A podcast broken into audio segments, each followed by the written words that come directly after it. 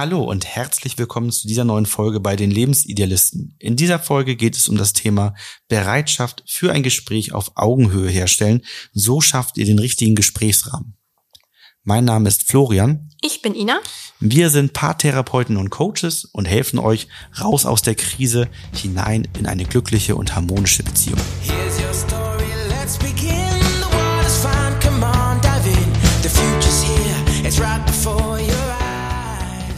Gute und tiefe Gespräche in der Beziehung sind wichtig, um sie harmonisch und stabil auch zu erhalten. Und oftmals geht es ja auch darum, diese Gespräche in schöner Erinnerung zu haben, um auch die Motivation zu haben, immer wieder gern mit dem Partner oder Partnerin sprechen zu mögen. Da kann man zum Beispiel über die Grundlagen sprechen, wie Werte und Versionen, aber auch über die alltäglichen Probleme. Wir wollen uns heute einmal ein bisschen näher mit dem Gesprächsrahmen auseinandersetzen und wie wir das meinen und wie wir das definieren und warum der so wichtig ist, damit ein Gespräch auf Augenhöhe klappen kann, das möchten wir einmal etwas näher in dieser Podcast-Folge erläutern.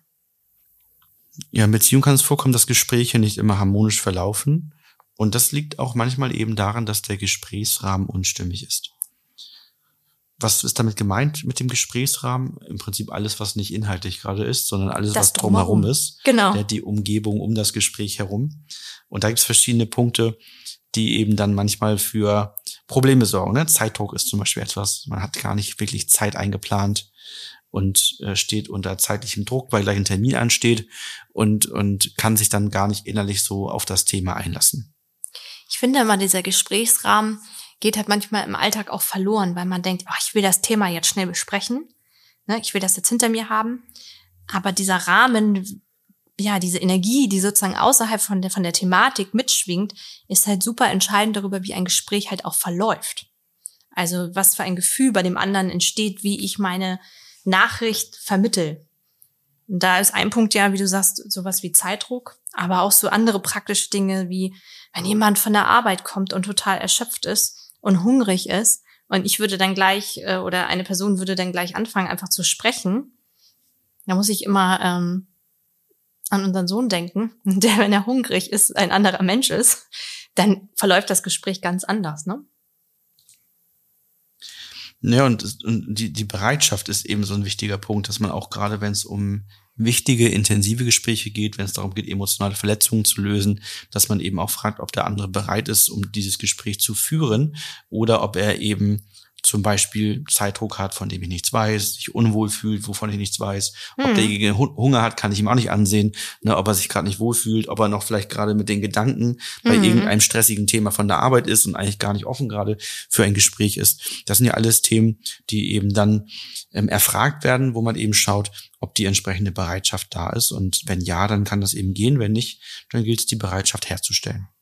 Genau, weil sonst knallen zwei Energien aufeinander. Der eine, der irgendwie bei den Gedanken noch bei der Arbeit ist, die andere Person, die das Thema jetzt schnell durchhaben möchte, dann wird das so ein Tür- und Angelgespräch meistens ja.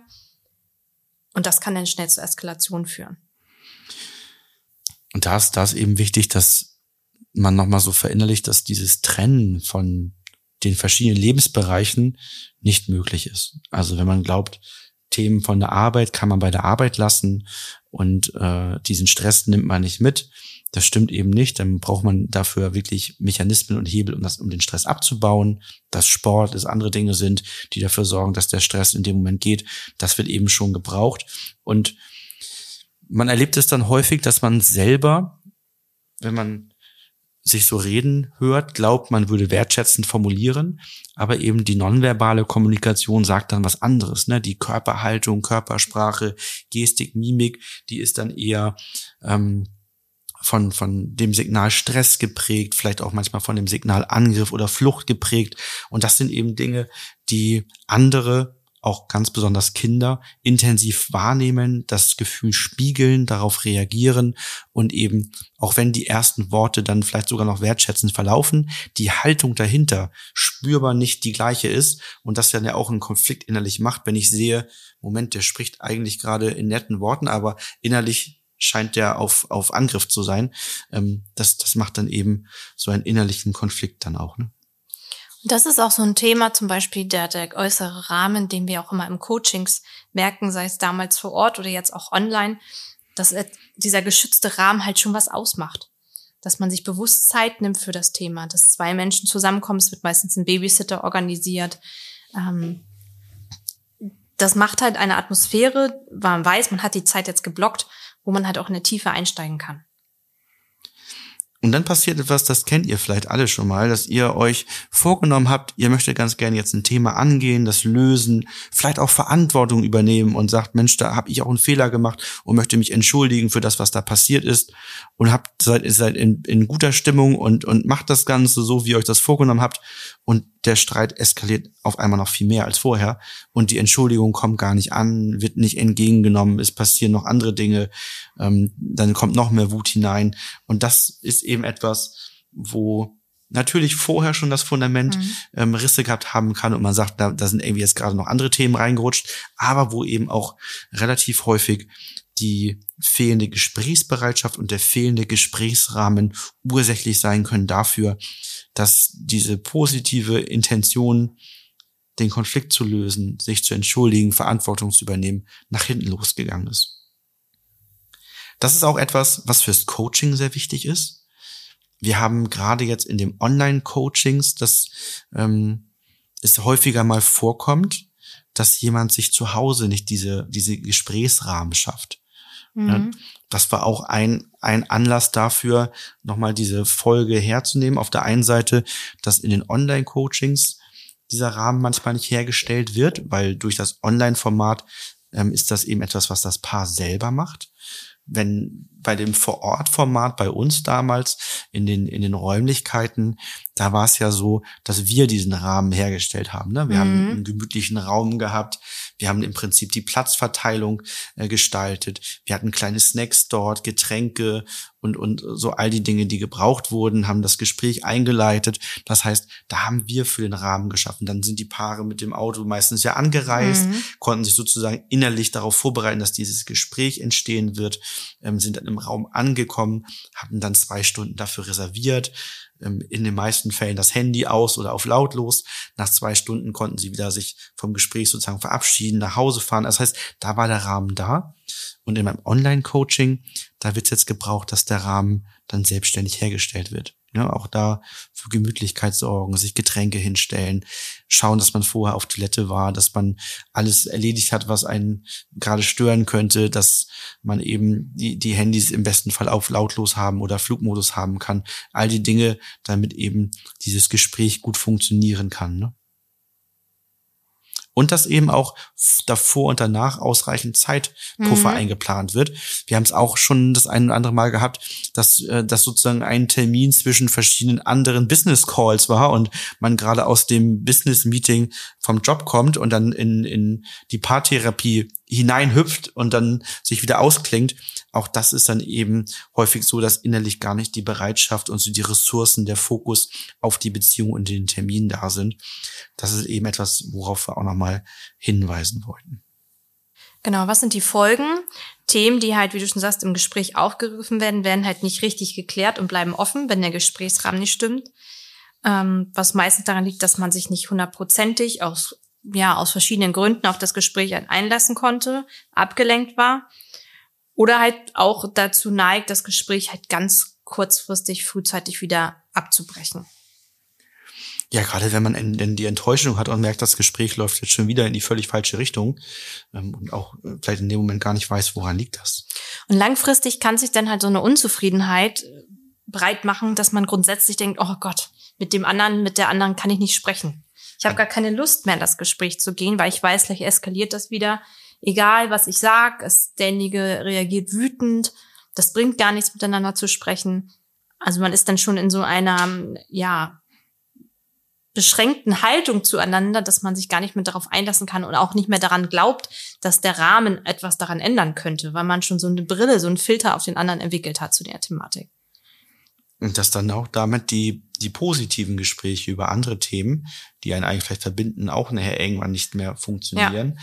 Oder man eben aufgrund dieser Brille, die man entwickelt hat, in diese Gespräche auch nicht mehr reingeht. Ich hatte das auch im Coaching, dass ein Paar immer wieder ähm, konfliktreiche Gespräche hatten und die beiden irgendwann auch diese positiven Gespräche eingestellt haben, weil innerlich grundsätzlich dieser Glaubenssatz mhm. entstanden ist, mit meiner Frau zu sprechen, mit meinem Mann zu sprechen, das macht nur Streit und Konflikte.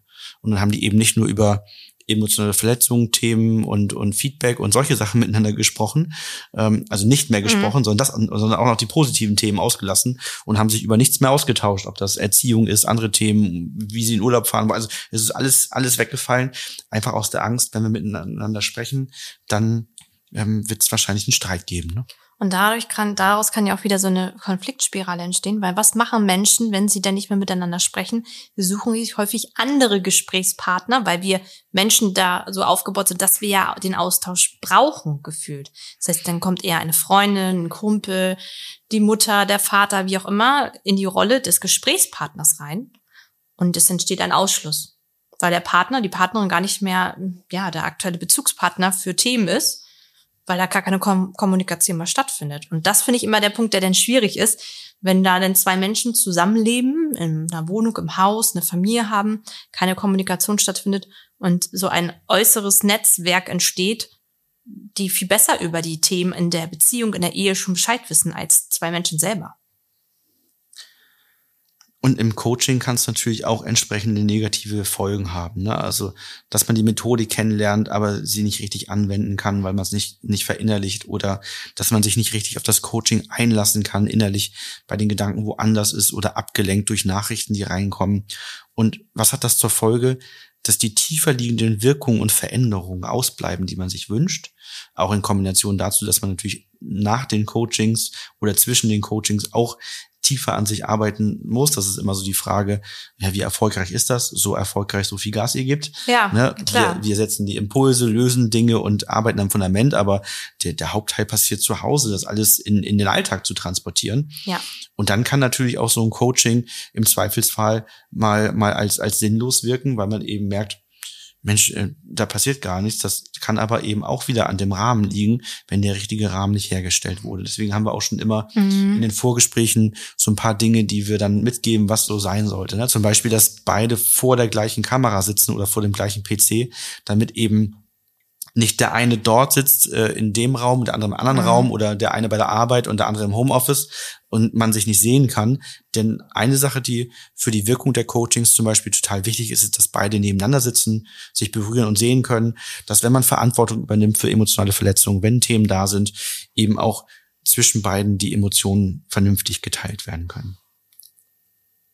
Ist nicht immer möglich im Coaching?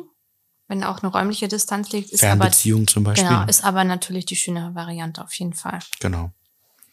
Dieses, ähm, wie du schon sagst, man hat den hauptsächlichen Part auch außerhalb, habe ich in letzter Zeit häufiger auch schon gemerkt, dass die Priorität leider immer nur auf der Coachingzeit liegt und man sich das freischaufelt, aber die Umsetzung, also die kleinen Hausaufgaben, die wir mitgeben, die Impulse, die wir mitgeben, dass da der zeitliche Rahmen nicht so viel frei gemacht wird. Und das ist mal ein bisschen schade, weil es ist ja so ein bisschen so wie, als wenn man ein Musikinstrument lernt oder irgendwas anderes trainiert. Man muss es halt auch regelmäßig machen und sich regelmäßig die Priorität dafür einräumen, damit man vorankommt, damit man auch für sich einen Erfolg sieht. Ich habe das in den letzten Coachings immer sehr stark priorisiert, mhm. dafür mit dem Paar gemeinsam zu schauen, wie, wie kann man sich Zeit freischaufeln, wie können sie sich so strukturieren, dass das freie Zeit als Paar dann da ist, um an der Beziehung auch zu arbeiten. Wir haben zum diesem Thema ein Workbook für euch erstellt und das verlinken wir euch entsprechend in den Show Notes. Ihr bekommt dieses Workbook dann, wenn ihr bei uns im, Mitgliederbereich dabei seid. Das ist kostenpflichtig und neben dem Workbook erhaltet ihr äh, Zugang zu unseren Workshops, zu einem Videokurs und anderen Inhalten, die wir euch ergänzend zu den Podcasts und Blogbeiträgen euch bereitstellen und die das Ganze eben nochmal tiefergehend beleuchten, beziehungsweise euch ähm, praktische Unterstützung dabei geben, mit so einer Podcast-Folge zu arbeiten. Im Blogbeitrag diese Woche haben wir ein Thema, das kann vielleicht auch sehr spannend sein, wenn ihr Lust habt reinzulesen. Mit Freunden über Beziehungsprobleme sprechen. Warum ist das nicht sinnvoll? Schaut da gern mal rein. Ja, jetzt kommen wir einmal zu der Lösung oder zu den Tipps, wie man einen harmonischen Gesprächsrahmen herstellen kann. Der erste Schritt ist, sich eine Wohlfühlatmosphäre zu schaffen. Also stellt euch ein leckeres Getränk bereit, Snacks, wenn es gebraucht wird. Ähm, sorgt dafür, dass ihr Ruhe habt. Ne? Also entweder schließt die Tür, wenn eure Kinder schon älter sind oder ähm, habt einen Babysitter parat. Ähm, wenn es zu kalt ist, nehmt euch eine Decke, eine Wärmflasche, also alles das, was eben für ein Wohlfühlen sorgt, je nachdem, was da für euch einfach gebraucht wird, wird damit ihr euch gut fühlt. Man muss das Gespräch ja auch nicht zu Hause führen. Man kann ja auch spazieren gehen. Ne? Also wenn man einen Hund hat, könnte man ja auch eine Runde spazieren oder auch ohne, ohne Hund kann man auch spazieren gehen. Aber ähm, wenn man sagt so, ich bin jetzt nicht der Typ, der gerne am Esstisch ähm, das Thema rausholt oder ich mag das zu Hause nicht so gerne, da kommen wir eher aneinander, weil da hat man den Blickkontakt auch, das ist anstrengend. Vielen Menschen tut es gut, dann irgendwie im Wald eine Runde spazieren zu gehen, an den See, wo auch so eine beruhigende Atmosphäre ist. Genau, gerade wenn es wenn es so äh, ungewohnt ist, tiefgründige Gespräche ja. zu führen oder auch über seine Gefühle zu sprechen, kann es eben angenehm sein, wenn man sich nicht direkt in die Augen guckt, sondern so nebeneinander herläuft. Das kann dann einfacher fallen so für den Start und häufig hat natürlich so ein Wald oder ein See eine beruhigende Wirkung und ähm, macht dann auch was. Ne? Ich muss da immer an, äh, fällt mir jetzt gerade spontan ein, so an meine schönsten Gespräche denken, die ich bisher so hatte und das war häufig in Bewegung, also wenn wir spazieren waren irgendwo, aber auch auf Autofahrten, ne? Ja. Also finde ich, wenn man Auto fährt, ist jetzt nichts, wo man ein Krisengespräch führen sollte. Ne? Nee. Aber ist trotzdem etwas, was mal eine andere Atmosphäre ist, ne? Ja, haben wir meistens eher so, so Gespräche über äh, Ziele, Veränderungen, neue Kompromisse, Werte, ja. äh, Erziehungsthemen, sowas eher, ne? Das, das funktioniert ja ganz gut eher, wo man sagt, da wollen wir vielleicht was, was verändern, aber kein Thema, wo ein Konflikt besteht oder irgendwie so, ne? Genau. Ja, der zweite Punkt ist ähm, das Handy was häufig auch so ein Hämmer sein kann bei einem Gespräch, das Handy aus Sichtweite legen, ähm, damit man nicht im Gespräch immer wieder einen Blick drauf wirft, ne? Also da irgendwas aufploppt, irgendwas blinkt, dass man, ähm, wie du schon vorhin sagtest, auf Flugmodus oder auf lautlos stellt. Weil wenn das Handy erstmal offen da liegt und selbst wenn es auf lautlos ist und es blinkt die ganze Zeit, kann das halt den anderen total in den Gedanken immer wieder rausreißen. Man hat das Gefühl, ich setze das dritte Mal an und ich bin hier irgendwie so unter Zeitdruck auch, ne? Du möchtest vielleicht, dann geh doch jetzt ran oder was ist denn das da? Genau. Und es gibt neben dem Flugmodus ja auch noch andere äh, technische äh, Dinge mittlerweile, das, weil, weil so eine typische Einwand ist dann ja häufig, ja, aber wenn die Kinder bei Oma sind oder dort sind und wenn da was passiert oder ja. irgendwas Wichtiges, ähm, die müssen mich erreichen können ist total nachvollziehbar. Absolut. Dafür gibt es ja in, in allen Handys inzwischen diesen Fokusmodus. Ich weiß gar nicht, wie er bei Android heißt, aber es haben alle so, so einen Fokusmodus, wo man sagen kann, ich bin für alle nicht erreichbar, keine Apps dürfen irgendwie durchkommen, außer die Personen dürfen mir schreiben, die Personen dürfen mich anrufen und dann kann man eben einstellen, dass dann der Babysitter oder die Babysitterin eben einen jederzeit erreichen kann ähm, und alles andere wird dann eben rausgefiltert, so dass man sichergestellt hat, ich werde vom Handy nicht gestört, aber wenn was Wichtiges ist, genau. weil vielleicht mit den Kindern gerade was los ist, bin ich auf jeden Fall erreichbar. Ja. Auch das kann ja was sein, was im Zweifelsfall sonst sogar die Bereitschaft fürs Absolut, Gespräch verhindern klar. kann, wenn ich das Handy im Flugmodus habe, aber innerlich so die Sorge ist, oh nein, wenn jetzt was mit den Kindern ja. ist, ich bin ja gar nicht erreichbar. Das kann ja auch die Bereitschaft aus Total. dem Gespräch rausnehmen. Denn der dritte Punkt, ähm, vor dem Gespräch auf die eigenen Gefühle und eigene Bedürfnisse achten. Also habe ich Hunger, habe ich irgendwas anderes, ähm, was noch gemacht werden muss, was möchte ich mir bequeme Sachen anziehen, ich komme gerade von der Arbeit, brauche ich irgendwas, um mich jetzt akut schnell wohlzufühlen? Ähm, und das erstmal vorzuziehen, damit ich überhaupt auch offen bin für das Gespräch und nicht, dass als Impuls immer hochkommt, dass man denkt, oh, wie lange mag das jetzt noch gehen, aber esse ich jetzt noch davor was? Ah, ich warte noch ab, esse ich danach was? Also man sollte seine Grundbedürfnisse erstmal erfüllt haben. Ja, so ein Gespräch braucht manchmal oder eigentlich immer Energie und die Energie und die nötigen Ressourcen sollten dann da sein. Ne? Wenn ihr ein tiefergehendes Gespräch führen wollt oder wenn es darum geht, eine emotionale Verletzung zu lösen und das vielleicht einfach so im Alltag bei euch nicht reinpasst, ähm, was ja gerade mit Kleinstkindern und Kleinkindern häufig der Fall ist, dass eben diese Räume dafür schwieriger freizuschaufeln sind, als wenn man jetzt als Paar ohne Kinder ähm, miteinander sprechen möchte. So kann man sich auch untereinander eben einen Termin vereinbaren, wann man bereit sein wird, wann eben der richtige Rahmen geschaffen werden kann, wann ein Babysitter verfügbar ist um eben dann dieses Gespräch zu führen. Beim Coaching ist das recht logisch. Ne? Da haben wir immer einen Termin, wo dann eben dieser entsprechende Rahmen dann da ist und die Zeit. Das kann aber auch eben innerhalb der Beziehung ohne Coaching sinnvoll sein, wenn man eben merkt, dass aus verschiedensten Gründen das im Alltag nicht einzubauen ist und man eben mehrmals merkt, wir kommen nicht an den Punkt der Bereitschaft. Irgendetwas ist immer, ähm, was dazu führt, dass wir uns gerade nicht bereit fühlen. Der nächste Punkt ist, Dinge zu erledigen, die man innerlich erledigen muss, bevor man in dieses Gespräch reingehen kann. Das können verschiedenste Dinge sein. Das können irgendwelche Haushaltsaufgaben sein, dass man sagt, oh nee, jetzt muss ich aber noch mal ganz kurz in die Geschirrspüle ausräumen. Das steht jetzt noch auf meiner innerlichen To-Do-Liste. Ich kann mich sonst gar nicht konzentrieren. Das kann sein, dass man irgendwas anders noch von der Arbeit kurz erledigen muss, noch jemanden schnell eine Nachricht zurückschreiben muss. Also irgendetwas, was man innerlich, was einem innerlich aufploppt, was man sagt, das ist heute für mich an diesem Tag wichtig noch zu erledigen und ich möchte mir da auch keinen Druck machen, wenn das Gespräch ein bisschen länger dauert. Deswegen erledige ich das lieber vorher. Dann haben wir noch zwei spezielle Tipps für ein Online-Coaching, wenn ihr bei uns ins Coaching kommen möchtet, was geeignete Möglichkeiten sind, die Bereitschaft dafür herzustellen.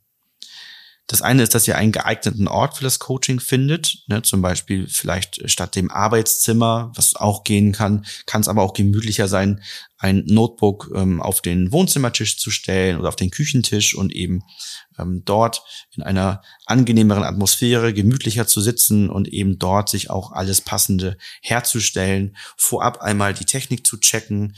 Ne? Da gibt's ja auch dann zum Beispiel bei Zoom die Möglichkeit, seinen Lautsprecher und sein Mikrofon zu testen, dass beide gut hörbar sind, dass das gut ausgerichtet ist und so weiter. Und auch den Blickwinkel, ne, wie, wie beide zu sehen sind, dass das passt, dass beide auf dem Bild drauf sind dass man im Hintergrund nichts hat, was einem vielleicht unangenehm ist, wo man sagt, oh, das soll mhm. jetzt der Coach oder die Coaching gar nicht sehen, ähm, das würde mich ablenken, sich auch entsprechende Getränke zurechtstellt. Also alles das, was wir eben schon aufgeführt haben, kann man eben dann auch fürs Coaching machen. Was auch nur so als Tipp, was ich schon ein, zwei Mal hatte, ist, dass es nicht so praktisch ist, den Laptop auf dem Schoß zu haben sondern irgendwo auf einem festen Untergrund stehen zu haben, weil sonst wackelt es die ganze Zeit. Und so ein Coaching ist ja nicht zehn Minuten. Und manchmal wird es dann halt unangenehm für eine Person, wenn derjenige die ganze Zeit den Laptop oder das auf dem Schoß hat, sondern das eher irgendwo abzustellen und das dann danach auszurichten. Gut, und dann ist geht es natürlich darum, sich nochmal vielleicht Themen zurechtzulegen, ne? also zu schauen, ähm, was, was sind so Fragen und Dinge, die man klären möchte, worüber möchte man sprechen. Das kann eben vor dem Coaching Sicherheit geben, ne? aber auch natürlich ähm, ganz wichtig als Vorbereitung für den nächsten Termin, ähm, die Schritte umsetzen, die wir euch mitgegeben haben. Ne? Denn das haben wir ja schon mal gesagt, das ist, ist einfach so essentiell wichtig für den Erfolg ähm, des Coachings und äh, eure persönliche Entwicklung, eure Entwicklung als Paar in dem Prozess. Da geben wir ganz viele Anstöße, ganz viele Impulse. Wir lösen Dinge ganz aktiv mit euch, aber das ist eben nur ein kleiner Teil dessen. Ja. Ihr könnt euch gerne auch einen Notizblock dazu nehmen, ähm, also jeder einzeln auch, wenn ihr sagt, okay, das sind irgendwie so viele Impulse, ich brauche das irgendwie so ein bisschen, dass ich mir was notiere, dann ist das auch gar kein Problem, wenn ihr noch ein bisschen mitschreibt. Wir hoffen, die Folge hat euch spannende Impulse geliefert und Falls ihr merkt, dass es euch schwerer fällt, ins Gespräch zu kommen, ihr Konflikte habt, die ungelöst sind, ihr gerne mit uns am Fundament arbeiten möchtet, dann tragt euch gerne fürs telefonische Erstgespräch ein. Ansonsten hören wir uns in der nächsten Folge. Bis, Bis bald. Dann.